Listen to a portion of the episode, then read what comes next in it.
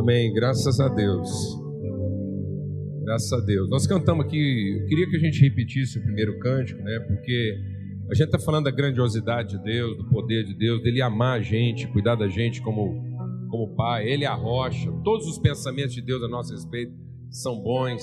E lá no, no primeiro cântico a gente cantou algo que é tremendo, né? que tem tudo a ver com aquilo que a gente quer compartilhar aqui essa manhã, entender essa grandiosidade de Deus e entender essa grandiosidade de Deus na, na perspectiva daquilo que ela nos desafia. A gente ir além dos nossos pensamentos. Porque nós precisamos confessar uma coisa, que às vezes a gente ainda trabalha com Deus no limite das nossas necessidades. A gente estaria contente se Deus apenas nos satisfizesse. Nós temos que admitir isso. Nós temos um plano, nós temos uma ideia, nós temos um conceito de felicidade. E muitas vezes esse conceito de felicidade que nós temos, nossos planos de felicidade, eles são elaborados a partir das nossas insatisfações. Eu estaria feliz se tal e tal coisa não fosse assim, não fosse assim. Então a gente tem um arquétipo de felicidade que é, é só a justa compensação das minhas carências. Se eu tivesse a sensação de que não está faltando nada, então eu estaria contente. Então esse é o meu limite. E muitas vezes o Deus com quem eu me relaciono, ele tem exatamente esse tamanho. O tamanho da minha satisfação. Mas Deus nos ama como Pai. Ele sabe quem nós somos. Ele sabe de que qualidade, de que substância nós fomos feitos. É como um pai que, que já viveu 20 anos na frente do filho, então ele sabe aonde o filho pode chegar. Amém, amados? Deus nos espera onde Ele está, e é onde Ele está que Ele sabe que nós podemos chegar. E às vezes a gente quer arrastar Deus para a satisfação das nossas carências, e a gente quer que Ele vai diminuindo até ele simplesmente nos satisfazer. Mas Deus, na sua fidelidade, vai continuar insistindo. Você lembra quando você insistia com seu filho, ele estudar mais um pouco? Você viu um potencial nele, você viu um talento, aí você insiste, olha, investe nisso. Você fala, não, não gosto. Mas investe. Amém? Amém, Kert? Quando você começou né, a tocar, às vezes né, o dedo lá não, não ia no negócio, né? Aí você fala assim, eu não nasci para isso. Aí sempre tinha alguém perto de você e falou assim: Não, rapaz, você tem jeito, cara. Sempre tem a mãe dizendo que tá lindo. É ou não é verdade? Não é? Você, você, você mexe com isso, você forma a gente. Não é? E quantas vezes você pega um, um aluno lá que ele. Eu nasci para qualquer coisa, menos para isso. Você já encontrou esse tipo de gente? Mas, só você é com incentivo, né? Continua, vai ver. Alguma coisa que eu quero ver. Alguém está entendendo isso aqui, Ana? E às vezes a gente quer reduzir a vida ao quê? Ao que a gente dá conta. E sempre tem alguém lá dizendo assim: não, mas eu vejo alguma coisa em você que você não está vendo agora. Isso é a fé, amados. A fé é a certeza das coisas que não se veem.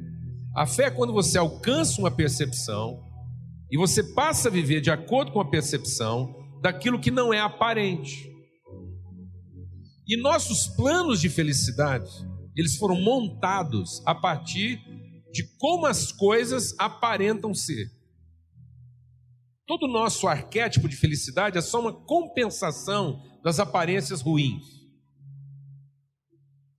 Beleza para nós é só não ser feio. A gente se contentaria em não ser feio. E tá bom. Mas Deus sabe que tem mais. Sabe aquela pessoa impaciente que está lá, o escultor trabalhando? E aí você está com doido para ver aquilo acabar, e você fala assim, tá bom. Ele fala, não tá bom. Pode ser melhor. E você fala, meu Deus do céu, isso não vai acabar nunca. Mas ele não se contenta com menos do que a perfeição. E depois a gente, na nossa impaciência, é obrigado a reconhecer que ficou bem melhor do que se tivesse parado quando a gente achou que estava bom. Alguém está entendendo o que eu estou falando aqui ou não? Amém? Deus nos conhece, Ele que nos fez. Ele sabe de que substância nós somos. Ele está nos esperando exatamente no lugar onde nós podemos chegar. Amém? É como aquele pai que está ensinando o menino a andar de bicicleta e fala: vem aqui. E às vezes o menino fala: esse pai é cruel. Por que, que ele não chega mais perto? E ele diz: não, é aqui. Vem até aqui, porque eu sei que você pode vir até aqui. Amém? Então Deus, na sua fidelidade, nos levará além do que a gente possa imaginar. Amém? Vamos cantar isso essa manhã de novo, crendo nessa palavra. Em nome de Jesus. Aleluia. Abra sua Bíblia lá em Êxodo, no capítulo 13. E é uma história bem conhecida. É a história da saída do povo do Egito. E bem a propósito daquilo que a gente está meditando desde o primeiro momento da nossa reunião aqui. Então, todo mundo conhece bem essa história, né? mesmo quem não é muito familiarizado. É uma história que já foi contada de várias formas, né? de maneira assim, é bem didática. Né? Todo mundo conhece um pouco da história de Moisés, José, né? e sabe um pouco né, do que aconteceu. Mas é interessante a gente chamar a atenção para um aspecto dessa história antes da gente ler o texto que a gente vai ler aqui é que ah, ah, o povo foi parar no Egito, não, ele não foi para lá originalmente escravo. É importante a gente entender esse contexto. O povo foi parar no Egito porque Deus levou ele para lá. Então Moisés, José chegou lá no Egito primeiro e ele chegou num, por caminhos assim é, desafiadores, né? Vocês sabem que é, ele despertou o ciúme dos irmãos dele. Então José era um homem que recebia visões de Deus e Deus havia prometido para José que ele seria um, um líder da sua própria família. E isso sempre foi uma questão mal resolvida para os irmãos de José. Então Deus deu um sonho para ele e Deus foi realizando isso. Então, aparentemente, na vida de José estava dando tudo errado. Os irmãos se enciumaram, venderam ele como escravo, ele foi parar lá no Egito, e lá ele, ele foi é, é, envolvido em tramas lá de interesse político, ficou preso, foi injustiçado, mas até que ele, pelo dom de Deus que havia nele, ele chegou lá até o pátio do Faraó e foi acolhido por Faraó, e aí ele passou a ser uma pessoa de destaque no Egito, e ele, o Faraó teve um sonho, e ele foi o cara que interpretou isso, de que o Egito seria um lugar de provisão para muita gente, né? E, e que num tempo de muita carência, de muita é, é, escassez, o Egito seria o celeiro, seria é, o provedor, o armazém de muitas nações. E foi assim que o José preparou a nação para isso, ele foi o fio condutor desse processo. Depois ele pôde trazer toda a família dele para morar no Egito. E foi ali, aquela pequena família, né, a casa de Jacó, Jacó ali, que era ele com os, os filhos, vivendo ali no Egito, que ele foi crescendo, foi se tornando um povo. Foi lá no Egito que a família de Jacó se tornou um povo, foi crescendo, multiplicando, se tornaram milhares de milhares de pessoas durante muitos anos, prosperaram dentro do Egito, mas depois José morreu, aquele povo continuou ali, achando que aquilo era o melhor lugar do mundo, e até que de um povo abençoado, de um povo que estava ali sendo cuidado por Deus, eles foram, sem perceber, eles foram se tornando escravos daquela terra. Até que chegou um ponto que eles passaram a ser escravizados, explorados mesmo. Então aquilo que antes era um lugar de bênção, um lugar de de acolhimento, um lugar de soluções, passou a ser agora um lugar de privação, de vergonha, de constrangimento. José não estava lá mais vivo, já tinha passado muito tempo, e esse povo levantou um clamor, porque não queria mais viver naquela condição, não queria mais ser escravo, até que Deus levantou Moisés para tirar o povo da escravidão do Egito. E aí eu queria ler com vocês aqui um pouco agora dessa história, né? depois que já no finalzinho, aquela história das pragas, enfim, estamos chegando aqui no final da história, quando o povo finalmente vai sair do Egito. E aí diz assim, é, a partir do verso 17 do capítulo 13, só para a gente entender um pouco o que nós queremos compartilhar aqui. Quando o Faraó deixou sair o seu povo, Deus não o guiou pela terra dos filisteus, embora este fosse o caminho mais curto, pois disse: se eles se defrontarem com a guerra, talvez se arrependam e voltem para o Egito. Assim, Deus fez o povo dar a volta pelo deserto, seguindo o caminho que leva ao Mar Vermelho. Os israelitas saíram do Egito preparados para lutar. Moisés levou os ossos de José, porque José havia feito os filhos de Israel prestarem um juramento, quando disse: Deus certamente virá em auxílio de vocês. Levem então os meus ossos daqui. Os israelitas partiram de Sucote e acamparam em Etã, junto ao deserto. Durante o dia, o Senhor ia adiante deles numa coluna de nuvem para guiá-los no caminho, e de noite numa coluna de fogo para iluminá-los. E assim podiam caminhar de dia e de noite. A coluna de nuvem não se afastava do povo de dia, nem a coluna de fogo de noite. Disse o Senhor a Moisés: Diga aos israelitas que mudem o rumo e acampem perto de Pie Airote, em Migdol e o mar. Acampem à beira-mar, defronte Baal Zephon. O faraó pensará que os israelitas estão vagando confusos cercados pelo deserto. Então endurecerei o coração do Faraó e ele os perseguirá. Todavia eu serei glorificado por meio de Faraó e de todo o seu exército, e os egípcios saberão que eu sou o Senhor. E assim fizeram os israelitas. Contaram ao rei do Egito que o povo havia fugido. Então o Faraó e os seus conselheiros mudaram de ideia e disseram: O que foi que nós fizemos? Deixamos os israelitas saírem e perdemos os nossos escravos. Então o Faraó mandou aprontar a sua carruagem e levou consigo seu exército. Levou todos os carros de guerra do Egito, inclusive 600 dos melhores desses carros, cada um com um oficial no comando. O Senhor endureceu o coração do Faraó, rei do Egito, e esse perseguiu os israelitas, que marchavam triunfantemente. Os egípcios, com todos os cavalos e carros de guerra de Faraó, os cavaleiros e a infantaria, saíram em perseguição dos israelitas e os alcançaram quando estavam acampados à beira-mar, perto de Piairote, defronte de Baal-Zephon. Ao aproximar-se o faraó, os israelitas oraram, avistaram os egípcios que marchavam em direção dele e, aterrorizados, clamaram ao Senhor. Disseram a Moisés: Foi por falta de túmulos no Egito que você nos trouxe para morrermos no deserto? O que você fez conosco, tirando-nos de lá? já que tínhamos dito no Egito: Deixe-nos em paz, seremos escravos dos egípcios, antes ser escravos dos egípcios do que morrer no deserto. Moisés respondeu ao povo: Não tenham medo, fiquem firmes e vejam o livramento que o Senhor lhes trará hoje, porque vocês nunca mais verão os egípcios que hoje vêm. O Senhor lutará por vocês, e tão somente acalmem-se. Disse então o Senhor a Moisés: Por que você está clamando a mim? Diga aos israelitas que sigam avante. Erga a sua vara, estenda a mão sobre o mar, e as águas se dividirão, para que os israelitas atravessem o mar em terra seca. Eu, porém, endurecerei o coração dos egípcios, e eles os perseguirão. Serei glorificado com a derrota do Faraó e de todo o seu exército, com seus carros de guerra e seus cavaleiros.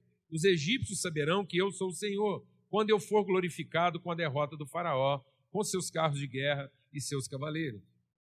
Amados, a palavra de Deus diz que o segredo de uma vida bem-aventurada, se a gente quiser de fato, se a gente quiser de fato experimentar a vontade de Deus na nossa vida, experimentar no sentido de conhecer, viver qual é a vontade de Deus para a nossa vida, nós temos que ser transformado no nosso entendimento. Isso quer dizer o seguinte: a gente precisa entender como é que Deus funciona. Nós precisamos entender como é que Deus pensa.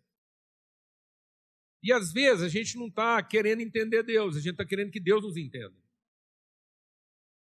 Às vezes a gente chega para Deus e fala: Deus, você não está entendendo a situação que eu estou passando, o problema. E a gente quer que Deus nos entenda. Amado, deixa eu falar uma coisa para você. Deus nos conhece melhor do que nos entende. Amém? Amém, amado? Você entendeu o que eu falei? Deus nos conhece melhor do que Ele nos entende. Deus não precisa nos entender, Ele nos conhece. Ele sabe como é que a gente funciona. Nós é que precisamos agora começar a entender Deus para conhecê-lo, para saber como é que ele funciona. E às vezes nós ainda nos relacionamos com Deus como se Deus tivesse uma crise de autoridade.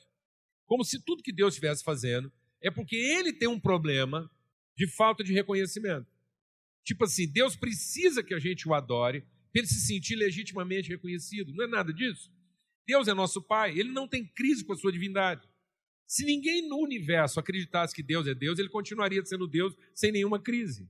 Ele não tem a necessidade de ser reconhecido. Tudo que Deus fez ao criar a sua família, quando Deus criou uma família, não foi para ser reconhecido como Deus, foi para ser conhecido como Pai. é para ter uma relação, é para gerar uma semelhança.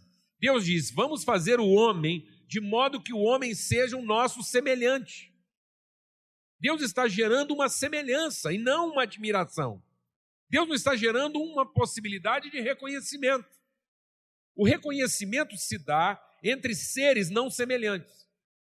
Mas o conhecimento só é possível na semelhança. O diabo, o Lúcifer, é um não semelhante. Os anjos são não semelhantes. Eles reconhecem Deus. Se Deus tivesse alguma necessidade de reconhecimento, ele está plenamente satisfeito com os anjos e com os demônios.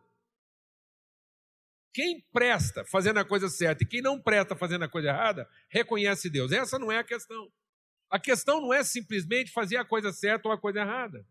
A questão é discernir e vivenciar a coisa boa.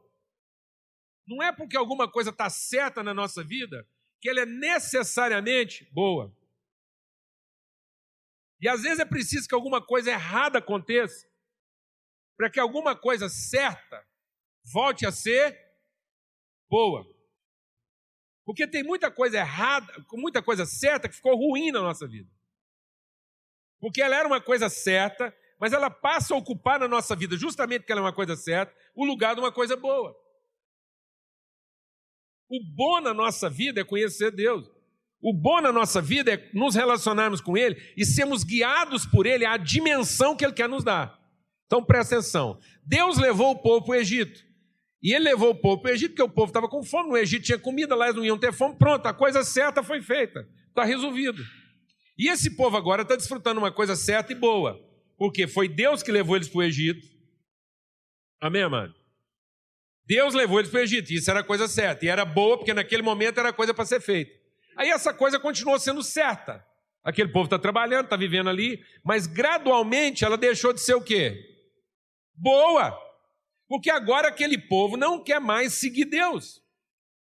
Aquele povo quer ficar acampado no Egito. Eles estão começando a negociar seus valores.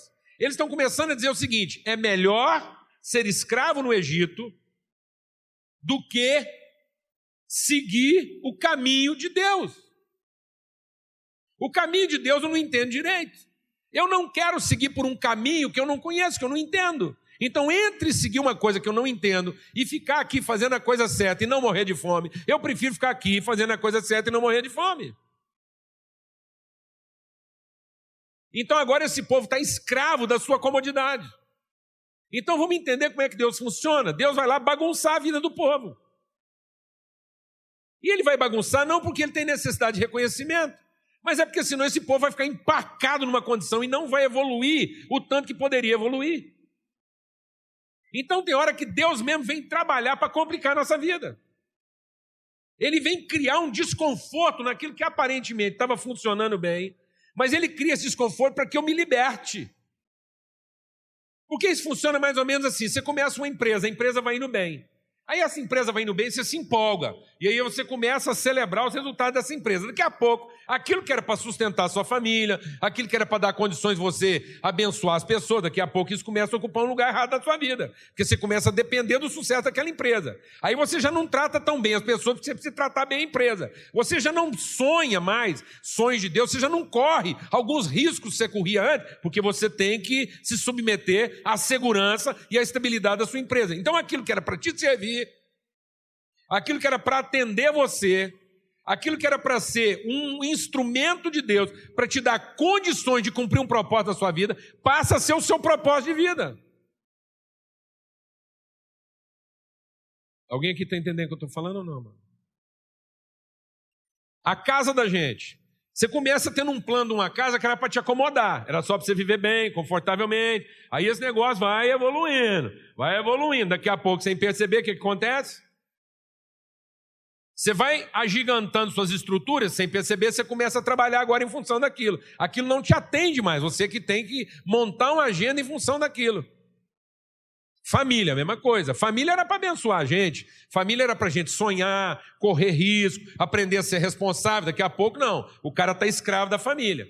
Quem manda nele são as carências da mulher. Quem manda nela são as esquisitices do marido. Quem manda nos filhos é a ansiedade dos pais. Alguém está entendendo o que eu estou falando ou não? E aquilo que era para ser uma bênção para todo mundo evoluir e crescer e assumir riscos de maneira segura e responsável, não, passa a ser uma escravidão. Porque agora o filho, que era para ser uma bênção, e o pai, que já viveu tudo quanto é tipo de experiência, sabendo que, mesmo que sendo uma pessoa egoísta, desgraçada, mal arrumada, ele conseguiu gerar uma preciosidade daquela. Mas agora não. Ele fica ansioso, achando que quem gerou aquilo foi ele. E que ele é que sabe o que é melhor para aquela criança. E pronto, ele não quer nem correr risco, ele não quer nem saber se Deus tem algum plano mirabolante para aquele menino. Ele quer saber que agora tudo que Deus tem que fazer é correr atrás dele e abençoar ele para que a vontade dele se faça na vida daquela criança. Então o que era para ser uma bênção se tornou o que, amado? Uma escravidão. Quem levou o povo para o Egito? Foi Deus através de quem? Através de José. Quem levou o povo para o Egito foi Deus através de José. Agora, José era um cara tão antenado com Deus, tão ligado com Deus, que ele falou assim: Ó, oh, gente, isso aqui está muito bom, mas não é aqui que a gente vai acabar. Isso aqui não é a terra prometida. Isso aqui é só um estágio da nossa vida que vai remediar uma situação até que a gente continue a caminhada e chegue no lugar que Deus falou que a gente ia chegar. O Egito, por melhor que seja, não é a terra prometida. Então eu preciso entender as rupturas de Deus. Eu preciso entender as crises que Deus vai promover na minha vida, no sentido que eu continue a caminhada. E o José tinha tanta certeza disso que falou assim: ó, fui eu que trouxe vocês para cá, Deus usou a minha vida para abençoar, enquanto vocês seguirem minhas orientações, está tudo certo. Mas é o seguinte: eu vou morrer. Eu estou percebendo que eu vou morrer. E eu vou ser enterrado aqui. Mas pelo amor de Deus, quando vocês saírem daqui, vocês levam meus ossos daqui. Porque eu não quero ficar enterrado num lugar que não é a promessa de Deus para minha vida. O José era tão encasquetado em seguir o caminho de Deus, ele não tinha medo de seguir esse caminho. Porque se tem um cara que passou por tudo quanto é crise, se tem um cara que viveu tudo ao contrário, para alcançar o que era bom, José é o cara que onde tudo estava errado, mas sempre era o quê? Bom. José foi o cara que entendeu o seguinte: olha, na minha vida, todos tentaram tudo contra mim, mas Deus sempre fez o bem a meu favor.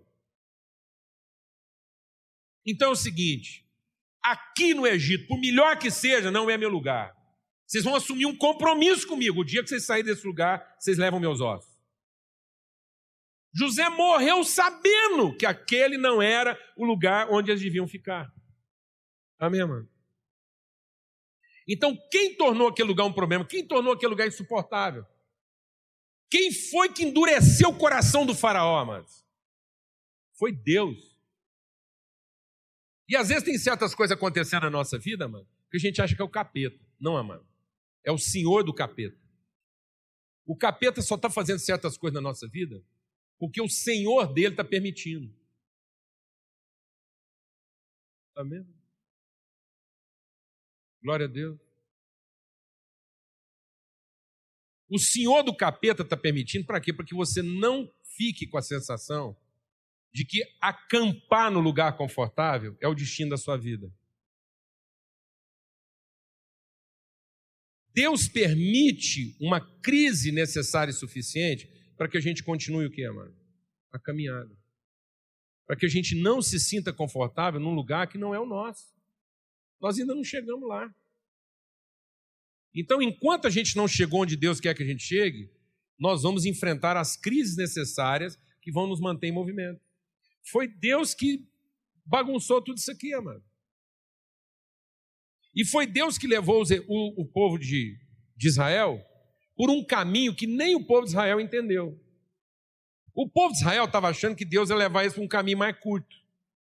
E um caminho onde eles iam enfrentar os inimigos.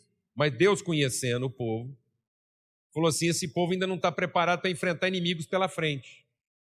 Eles vão ter que enfrentar inimigos por trás. Eles estão achando que eles são bons demais, que eles vão sair daqui, que eles têm gás para enfrentar uma dificuldade. Mas Deus falou assim: para um tipo de dificuldade eles não estão preparados, mas eu dou conta deles com outra dificuldade. Os irmãos estão entendendo o que eu estou falando ou não? Ele falou assim: esse povo, a hora que começar a enfrentar inimigos à frente, eles vão querer voltar. Então eu vou colocar eles numa situação onde eles não têm como voltar. Glória a Deus, amado, amém? Eu vou enfiar eles no meio de uma situação onde eles vão ter o mar pela frente, o inimigo por trás, e eles não têm para onde correr. Glória a Deus, amado. Pode ouvir um amém? Olha a coisa maravilhosa Deus está fazendo, rapaz. Ele está criando um problema suficiente que você não tenha como sair dele do jeito que você imaginava. Amém? Posso ouvir um amém, amado? Um glória a Deus? Aleluia! E o faraó lá, achando que é dono da situação. E Deus fala assim: eu vou levar eles por um caminho mais longo. E eles estão pensando que eu vou levar eles pelo caminho mais curto. Diz que um sábio, um sábio, né? Isso é uma, é uma lenda, uma história hebraica. Diz que um sábio chegou numa bifurcação. Aí nessa bifurcação tinha um menino.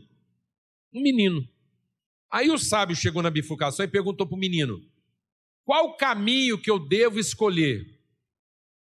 Aí o menino falou para o sábio: falou assim, olha, o caminho da minha esquerda é o mais curto e longo.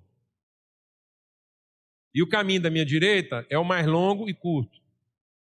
Aí o sábio pensou: bom, então eu vou pelo caminho mais curto, porque é a palavra que vem primeiro, né? A gente está sempre vendo aquilo que vem, que faz o primeiro sentido. Então o menino falou: esse aqui é o caminho mais curto e longo, e esse aqui é o caminho mais longo e curto. E ele foi pelo caminho mais curto. Lá na frente ele encontrou uma barreira intransponível. Ele teve que voltar, ficou nervoso com o menino. Você falou para mim que esse era o caminho mais curto. Eu falei, mas eu também te falei que ele era o mais longo. Então por que, que agora você não vai pelo mais longo? Como é que vai ser mais curto? Glória a Deus, amado. Glória a Deus. Qual o caminho que nós estamos pedindo para Deus, amados? O mais curto. E Deus disse que ia levar o povo pelo caminho mais longo. Porque Deus está trabalhando valores na nossa vida que precisam ser trabalhados. A gente só quer falar com Deus daquilo que faz sentido para a nossa vida. Nós só queremos Deus na nossa vida para aquilo que nós imaginamos ser a solução. Nós queremos o nosso problema resolvido do jeito que a gente imagina que é o melhor. Mas Deus está sempre nos levando pelo caminho mais longo, que será o nosso caminho mais curto. O caminho mais longo para a nossa vida é o caminho mais rápido para chegar naquilo que é o projeto de Deus para nós. Porque Deus está querendo nos libertar dessa sensação de comodidade que nos escraviza. E não é porque Ele tem um problema com isso. Não é porque Ele tem problema em ser Deus. Mas é porque nós temos problemas com Deus. Nós temos uma visão de Deus de que Ele está aqui para simplesmente resolver as coisas do jeito que a gente gostaria que elas fossem resolvidas e não para a gente ser desenvolvido por Deus, como Ele sabe que nós podemos ser desenvolvidos. Nós podemos ser pessoas melhores, maiores, mais seguras, mais tratáveis, mais estáveis na nossa emoção. Nós podemos ser pessoas perfeitas. Deus tem um plano de perfeição. Esse é o projeto de Deus em Cristo Jesus. Ele mostrou o que é ser um perfeito filho de Deus. E ele é que permitiu toda aquela problemática para que a gente entendesse que o Filho de Deus não retrocede. Porque ele entende que é Deus que está no controle. Ele disse: Senhor, que se faça na minha vida a sua vontade. Essa foi a oração de Jesus. Jesus não entendeu que ele tinha o privilégio do arbítrio. Jesus não queria arbitrar sobre a sua vida. Jesus não quis chegar diante de Deus e dizer: Deus, eu tenho uma escolha, e nesse momento agora eu vou lançar a mão da minha escolha. Ele disse: Eu não tenho escolha. Eu estou aqui para fazer a sua vontade.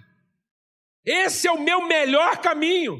O meu melhor caminho é me submeter incondicionalmente àquilo que o Senhor estabeleceu. Então, que se faça a tua vontade. Por mais que isso pareça ser o caminho mais longo, mais difícil. Mas é uma caminhada, é uma trajetória. Porque você vê, amados, a gente vai se acomodando até naquilo que não presta.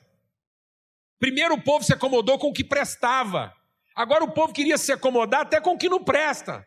Eles falaram: Deus, por que, que o senhor não, não resolve a gente aqui então? Vamos ficar acampado entre o mar e o Faraó.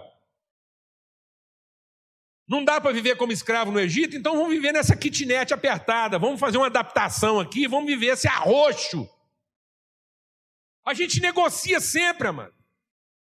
Nós temos uma alma negociadora. A gente está sempre querendo fazer um negócio para facilitar para o nosso lado. Mas Deus não vai negociar. Ele não tem cumplicidade conosco.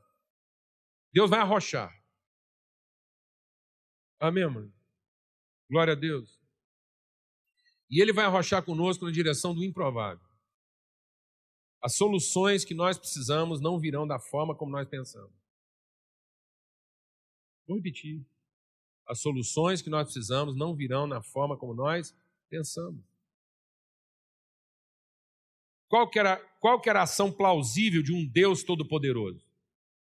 Aquela coluna de fogo que estava protegendo eles, ia aumentar de tamanho, ia lamber os exércitos do faraó e estava tudo certo. Mas não é isso que Deus queria. Deus queria gerar um entendimento. Deus não queria gerar uma solução. Deus queria gerar uma compreensão. Amados, às vezes nós estamos pedindo soluções para Deus que não vão gerar entendimento, só vão gerar uma solução. E Deus disse: Eu vou fazer algo que vai libertar vocês de uma vez por todas. Glória a Deus, amado. E às vezes nós estamos querendo algo que nos liberte momentaneamente, e não de uma vez por todas. Aquele povo precisava ficar livre de uma vez por todas dessas coisas. Às vezes nós tememos problemas, às vezes acontece algumas coisas na nossa vida e nós estamos achando que aquilo vai acabar conosco, mas sabe por quê? Porque é daquilo que a gente tem medo. Então é isso que nós precisamos enfrentar. Nós precisamos enfrentar as coisas das quais nós temos medo. Para que a gente possa ficar liberto delas de uma vez por todas. Para que a gente entenda que não é as coisas que a gente tem medo que são o limite da nossa vida. Por isso, o Salmo 23 diz o quê? Eu farei você passar pelo vale da sombra da sua morte. Eu farei você passar por dentro das coisas que você tem medo e pavor. Para você poder entender que elas não te escravizam, para que você seja liberto delas de uma vez por todas. Amados, às vezes nós estamos querendo soluções que, se dadas por Deus, vão corroborar o nosso medo. Se Deus fizer o que nós estamos pedindo, nós vamos ficar mais medrosos do que antes, porque nós vamos achar que até Deus tem medo daquilo. Alguém está entendendo o que eu estou falando? De modo que Deus destruiu Faraó através da ganância de Faraó. É isso que Deus queria mostrar para a gente. Que Ele não queria simplesmente mostrar um poder, Ele queria mostrar que os homens se condenam na sua ignorância a respeito de Deus. Se Deus manda um fogo para queimar Faraó, Faraó ia ser condenado de modo desculpável. Mas quando Deus abriu o mar e o Faraó se meteu, a entrar numa coisa que não era dele, achando que só porque aquele mar estava aberto, ele podia entrar lá para fazer o que ele queria, ele foi condenado de maneira o quê? Indesculpável. Porque ele foi condenado por ele mesmo. Ele se afogou porque ele entrou numa coisa que Deus estava fazendo sem ter a orientação de Deus para entrar naquilo. Alguém está entendendo o que eu estou falando? Para o povo de Deus, o errado fez com que o correto se tornasse bom. Amém, mano? O povo egípcio que estava perseguindo, o correto fez com que o correto se tornasse mal. Para o povo egípcio, entrar no mar, que era a coisa certa, se tornou a sua maldição, porque aquele certo não era bom para eles. Glória a Deus. Amém. Amém. Para o povo judeu, estar naquele lugar era a coisa errada. Mas esse era o bom para eles. Glória a Deus, amado, porque ia dar para eles a perspectiva de entrar no correto de Deus. Amém. O diabo, amado, mesmo quando ele entra no que é certo, isso é mal para ele. Aliás, a desgraça do diabo é achar que ele pode entrar numa coisa certa só porque ele tem direito. Alguém está entendendo o que eu estou falando? Está muito confuso isso aí, você está entendendo o que eu estou falando? Aquele milagre não era dele. Alguém está entendendo o que eu estou falando? Não. E aí ele vai ser condenado pela sua ganância. Ele não, não veio um fogo e lambeu ele da terra. Foi o instinto, o direito dele. A ideia é disso que nós precisamos ser libertos. Você sabe o que está nos escravizando? Mano? Você sabe o que está escravizando a humanidade? É a ideia dela achar que ela tem direito. Só porque isso é a coisa certa. E na verdade, o sucesso não está em alcançar a coisa certa por direito. O, o, o, sucesso está em ouvir a voz do Espírito Santo e seguir essa voz, mesmo para dentro de coisas que parecem para nós improváveis como solução. Amém?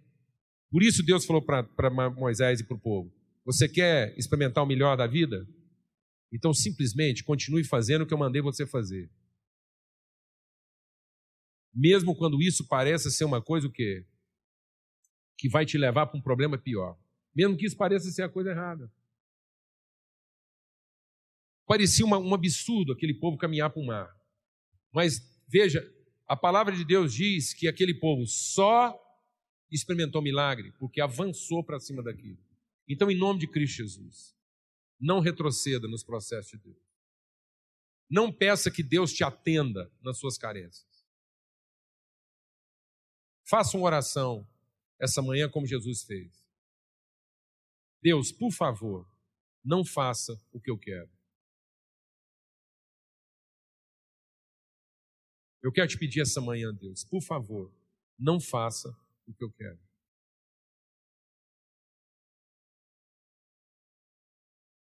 Jesus fez essa oração. Não faça o que eu quero. Faça o que tu queres.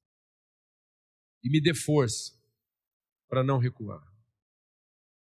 Me dê força para continuar avançando. Quem está entendendo esse tema? Amém. Ainda que isso pareça ser para você nesse momento o caminho mais longo. Ainda que aparentemente isso não é a solução mais razoável. Ainda que pareça que o seu problema ficou ainda pior. Mas Deus está nos conduzindo ao seu melhor. A ideia de que nós alcançamos o lugar pretendido só vai nos tornar escravos dos nossos temores, da nossa carência e da nossa insegurança. E Deus quer nos libertar disso. E Deus vai afogar nossos perseguidores na sua cobiça, na sua rebeldia, na sua ganância e no seu desatino. E é isso que nós precisamos entender. O que, que Faraó representa? O que, que o diabo representa? Eu preciso entender, amado, o que, que o diabo representa. Por que, que o diabo é o meu tentador? Porque ele representa o meu pior.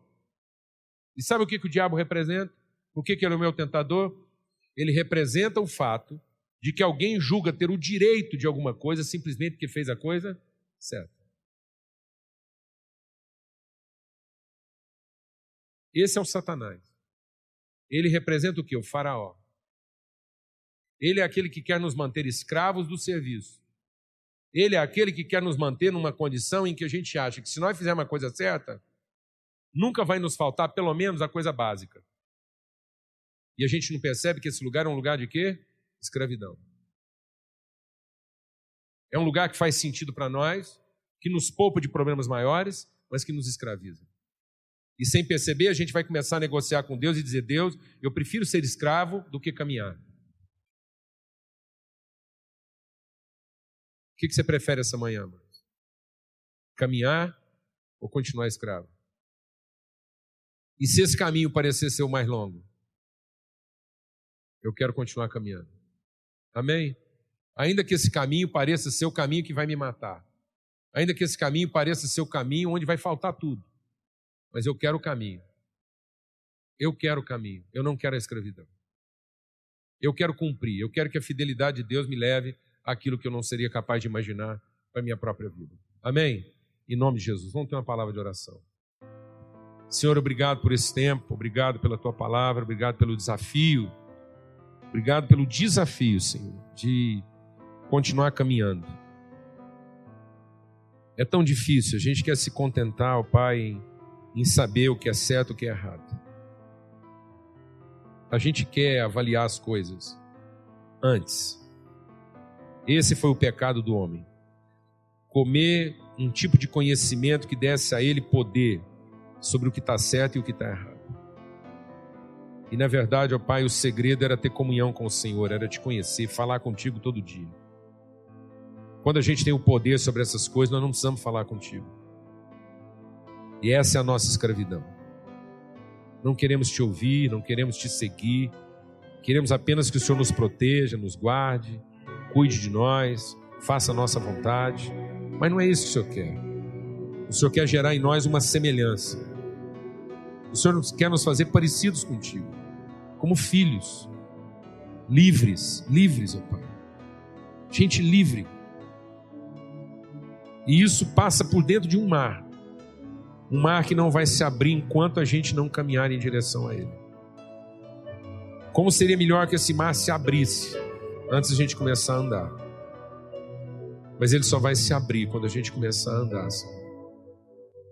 E nessa manhã nós queremos nos levantar de onde nós estamos e romper por dentro das nossas dificuldades e deixar de lamentar nossa nosso infortúnio, nossa dificuldade e continuar nossa caminhada. O Senhor nos levará por um caminho que vai parecer mais longo, mas certamente é o caminho mais curto. E é esse que nós queremos, o caminho da nossa libertação.